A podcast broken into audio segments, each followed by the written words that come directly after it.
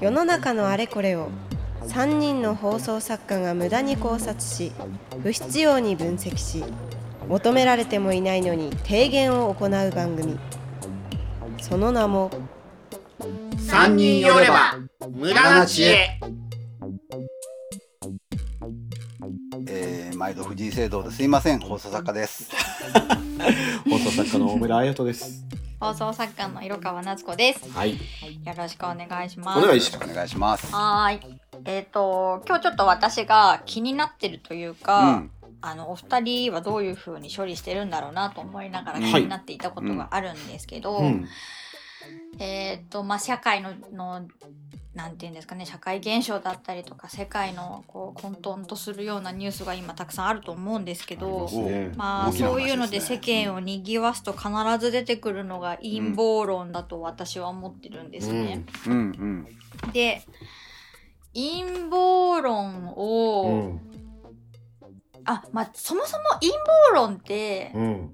お二人何かこう深く考えたことあります？例えばなんかこれこの陰謀論はすごい陶酔したことあるなとか。陶酔？なんかこれって本当にそうかもしれないってちょっとなんかワクワクしたりとかする経験ってありますか？それが経験のありなしによって今日マジでめめちゃめちゃ10分で終わるかもって思いながら話してるんですけど私。まあ、なんだろうな、ネット以前、インターネット以前だと、結局その手の話っていうのは、ムーを読めば、あはいはいはいそうですよね。話だったりとか、あーするわけで、うん。私 UFO 子供の頃から好きだったので、その近くにはいたはいたんですよね。X ゾーンっていうのが出た、そうかんみたいな時買ったりとかもしてたんで、うんただ意外といかなかったですね、陰謀論っていうのは。あの、うん。実は、うん。えーここに、えー宇宙船の基地があってか、エリア51がどうのとか、うん。えーこれ道具って言ってますけど、宇宙飛行士に見えますよね。みたいなものは好きでしたけど、ううん。んうーん、と都市伝説っていうものも含めて、陰謀論っていうのには、うん。特に興味がなかっうんうん。たし、大人になってもすもちろんその流れですね。はいはいはい。ちょっと考えますけど。うん。いやいやいや。生徒さんなんかありますか？そあういう今ね大村さんが言ったのがやっぱりすごくうんポイントだと思って。はい。私もあの陰謀論の人たちに関してうん。いつも思ってるし言ってんのは、はい。えー、とみんな中学生ぐらいの時に一回 SF にはまりなさいと思って、おー。はいはいはい。SS にはいはい。まあ、うん。SF まあ SF 別に、うまあアニメでも漫画でも小説でも何でもいいんですけども、うん。今言ったみたいな UFO でもいいし超能力でもいいし、うん。何でもね、うん。やっぱりハマった人はうん。中学生ぐらいはまあピュアですからハマるし、はい。信じるし、うん。えー私も信じてましたよその時はね。うん。でまあうん。実際あってもなくてもどっちでもいいと思うんですけどもうん。それをまあ1415とか中うんうん。学、高校ぐらいの時にはい。ハマってハマって。その時にハマっても別に社会的に影響はないじゃないです。か。ないです。たかだか中高生ですから、うんうん。何をほざこうと。で、まあ大人になってくるとだんだんそれはこう、なんていうの、薄れてきて、うん。卒業してしまうと、うん。楽しむことは当然できるんですけども、大人になってそういう怪しいような話が入ってきても、うん。はい。もう一回免疫ができてますから、うそう。はいはいはいワクチン打ってるようなもんですから、そうなんですよ。うん。楽しめる形で止まるわけですよ。重症化しないわけですよ。あはいはいはい。重症化。はいはい。これねうんうん。恋愛も一緒ですからね。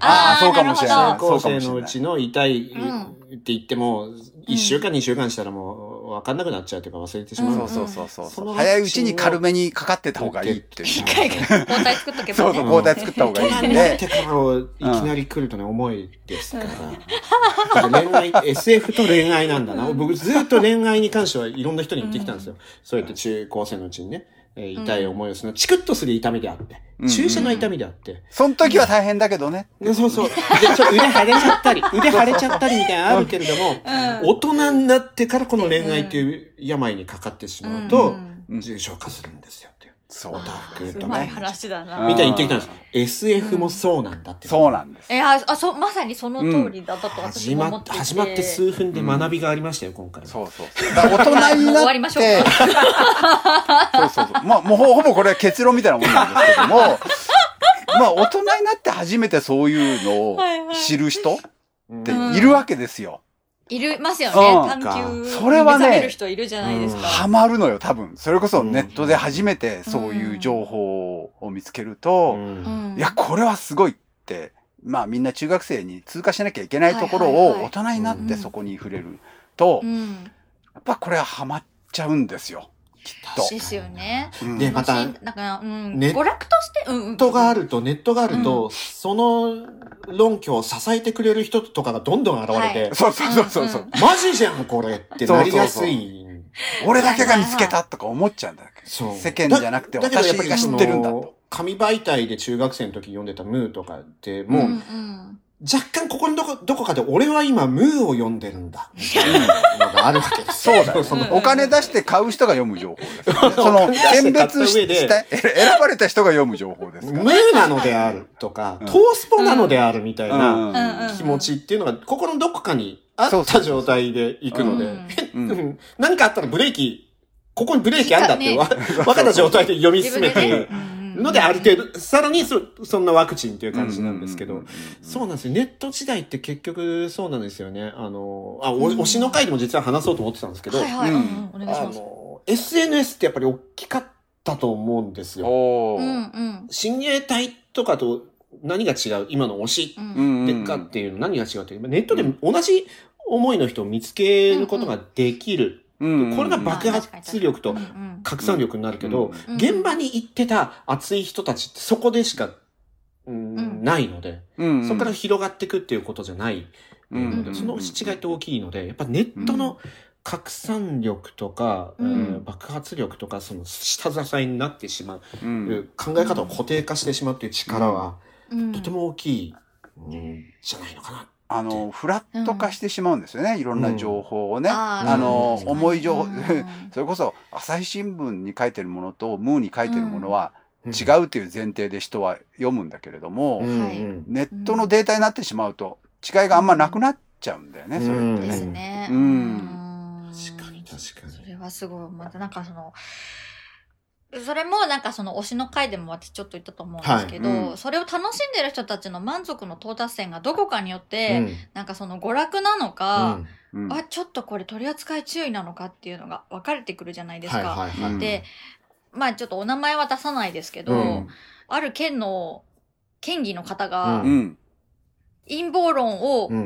議会で話し始めてると。はいはいはああ、時々いるよね、そういう人い。ね。うんそう、いるじゃないですか。うんいるいる。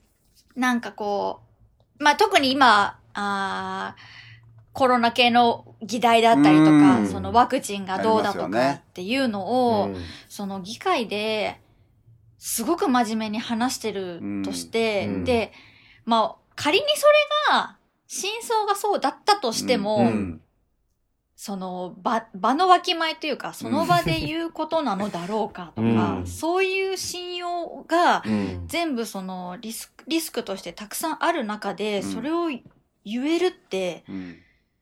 どうしたってやっぱ思うじゃないですか。でも誰も止めないのかなっていう不思議とか、はいはいはい。だ大人になって、そうこじらした人たちパターンじゃないですかその人うんうんは中学生の時に SF とかうんハマってないんですよ、一回ないってことですよね。うん、だと思う。だから、ね、うん大村さんがそのムーンを読んでたのはいくつの時か知りませんけれども、うんやっぱりああいうものを、うんに触覚が働いて、りはいはい。読んお金出して読んで、っうんうんていうのは、うんボンクラな子はやんないのよ。は そうなのよ。字読むんだもん。お金出して活字を読むわけですから、うんい。はい。あある程度うん利発な坊ちゃんがやったりするわけですよ。うんそういうことなのうんうんね。で、そこをくぐり抜けた人はみんなちゃんとした大人になるんですけども、えーそういうことにお金を出してやらなかった子たち、まあお金出さなくてもいいんですけども、うん本を読むとか、うんまあ映画でもいいですよ。漫画でも何でもいいんだけど、うんそれをやらなかった子たちっていうことだと思いますよ。きっと。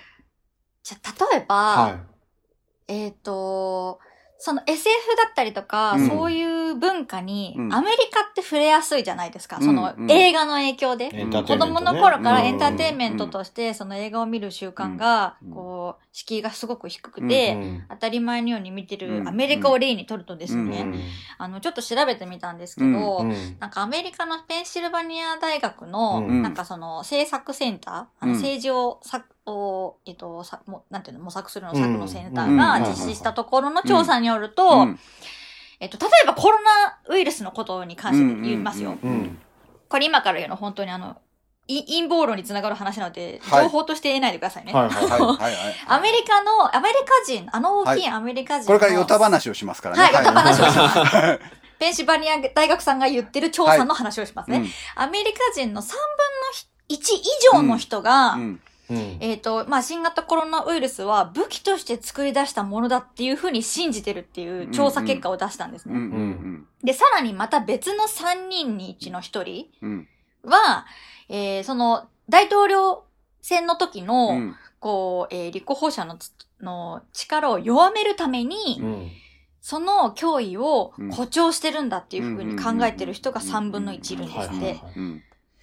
そうすると、割合的に言うと、10人のうちううんん3人ぐらいは、うんうんまあ、この手の陰謀を何かしらの形で本気で信じてる人たちの人数なんですよねうんうんはい。そういうことですよね。うんさっきの論法で言うと、アメリカ人の皆さんは、うんえーまあ、偏見かもしれないですけど、えっ、と、絶対若い頃にこの SF 通ってるじゃないですか。そういう意味で言うと。いや、アメリカにムーはないのよ。そうなんだよね。か、分岐は無理なのか。大きいですよね。ですよね。アメリカのトースポうん、ムーはも、ノットムーでこう考える、そうそうそうそう。なるほど、うん文化に無があるかどうかで、こんなに違っちゃうんですね。それこそあのフェイクニュースとかありますけど、そうそうそうそう。はいはいはいトースポはね、フェイクニュースかっていうと違うんですよ。トースポニュースであって。みたいなことなんですよね。その、だから言語を持てるかみたいなとこですよ。よ読者が。SF には限らなくてね、私も最近これはよく思うんですけども、うんはい。えー親父たちが好きな司馬遼太郎、はい。日本人のね。大好きうんで、司馬遼太郎に我々はいかに騙されてたかみたいな論が最近多いわけですよ。多いですごい。ね、あの、えー信じてたとか、日本芝、芝士官って言ってる。芝士官っていうことで攻撃する人たちがいるんですけども、はい。お前ら何読んでんだと私は思うの。ほうほうほうほう。あの、はい。まあ、基本小説なんですけれども、うん。司馬遼太郎の小説ほど事実と創作が分かりやすい書き方をしてる小説はないんですよ。うん。うん。ああ、そうなんだ。読めば分かるのよ、それは。うんあ、こ、こ、これは本当で、ここは嘘だなって分かるし、本人もそういうのを時々入れてんのね。これ自分の書いてるのが正しいか小説なのかどうか分からんっていう言い方をわざと何箇所も入れてるのよ。そうなんで、それを読んでなおかつ、うん。あの、龍馬がすごいことだ、龍馬だけがすごかったうんうん。みたいなとか、あるいは坂の上の雲は、あの、うん。でたらめだとか、うん。基本小説なんだから、それは嘘と本当が混ざってるに決まってるし、はい。書かれてることのここはきっと本当なんだろうなって、ここはちょっと小説的に面白くしてんだろうなとうん。思って読めよっていう気がすごいして。うんうん。大河ドラマも大河ドラマが、でもう日本人は洗脳されてるとか言うんだけど、うんうん。言います言います。そんなの半分嘘で半分本当に決まってんじゃんとか思うのよ。これもやっぱりこう、なんだろう。まあ、心のムーを通ってない人たちがいるんだなと思って、リテラシーをもっと磨けよって気がすごいするの。ですよね。うんなんか割とそのさっきの県議の方とかもそうですけど、うんまあ、仮にじゃあムーを通ってこなかった人たちだから がいるじゃないですか。はいはいはいムーをもうムーを通った人たちはそこで一回ちょっとふるいにね、もうかかってるのでーに取り込まれちゃっった人もいるけどね。また大変なところでね。そのもうムーを通らなかったちょっとこじらせちゃったタイプの人たちが、はい。ななんていうんですか今の、えっと時代にうん答えの出ないものを、うんまあ論議するのはいいと思うんですけど、うん。まあ、それはまあ答えが出ないからわかんないんですけど、うん。そのなんか歴史だったりとはいか。例えば、うん。えっ、とまあ、有名なのは、うん。有名っていうかよく聞くのは、うん。あの、坂本、それこそ坂本龍馬はフリーメイソンだったみたいなすごいあるじゃないですあか。うん私ね、で1990年代かな、宇宙の法則っていうのを本を出して、はい。はい。えーその中にあの、世の中の大抵のことはフリーメイソンが陰で糸を引いてる。そしたらそこにね、知り上がり寿さんが絵を描いあの、イラストを描いてくれて、うんはい。俺が彼女に振られたのもフリーメイソンのせいだなって書いていいですね。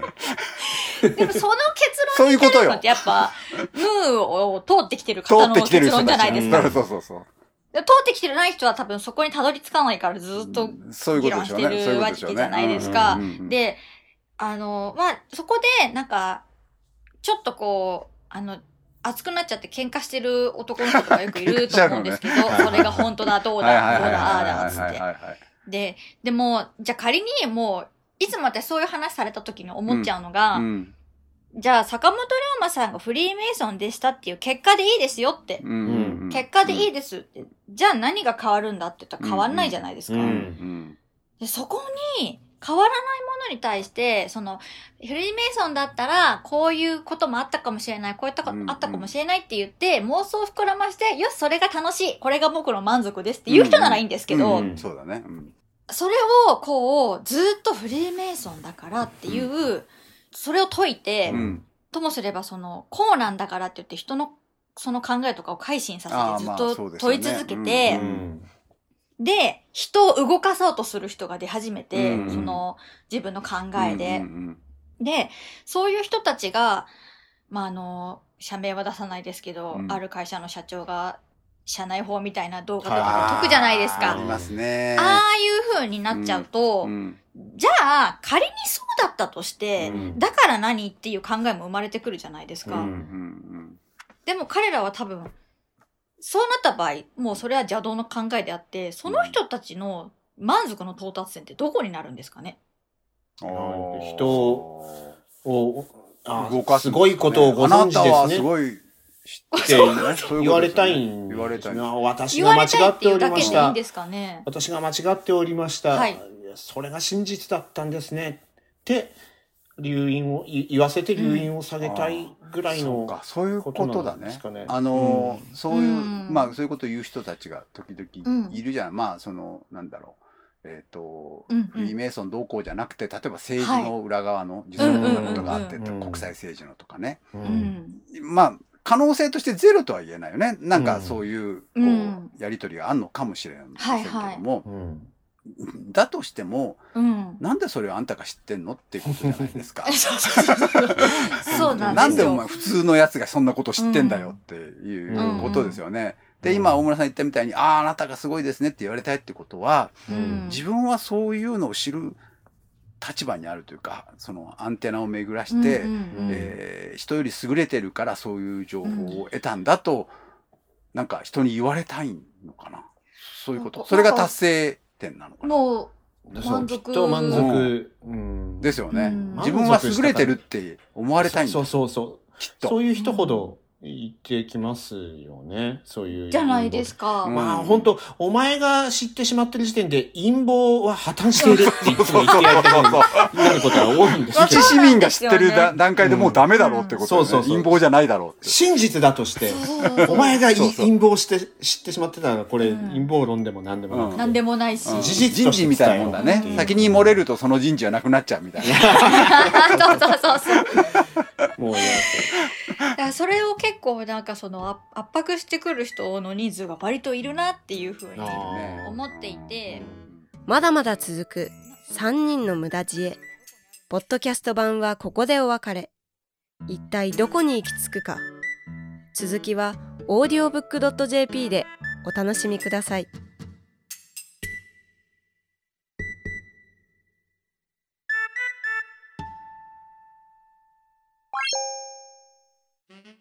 さあさあ寄ってらっしゃい聞いてらっしゃい。オーディオブックドット .jp ではさまざまなオーディオブックがお聞きいただけます。あの話題のビジネス書これを聞けば明日から大金持ち。あの人気小説これを聞けば父ちゃん母ちゃん坊ちゃんも物語の主人公。さあさあ聞いてらっしゃい試してらっしゃい。オーディオブック聞くならオーディオブックドット .jp だよ。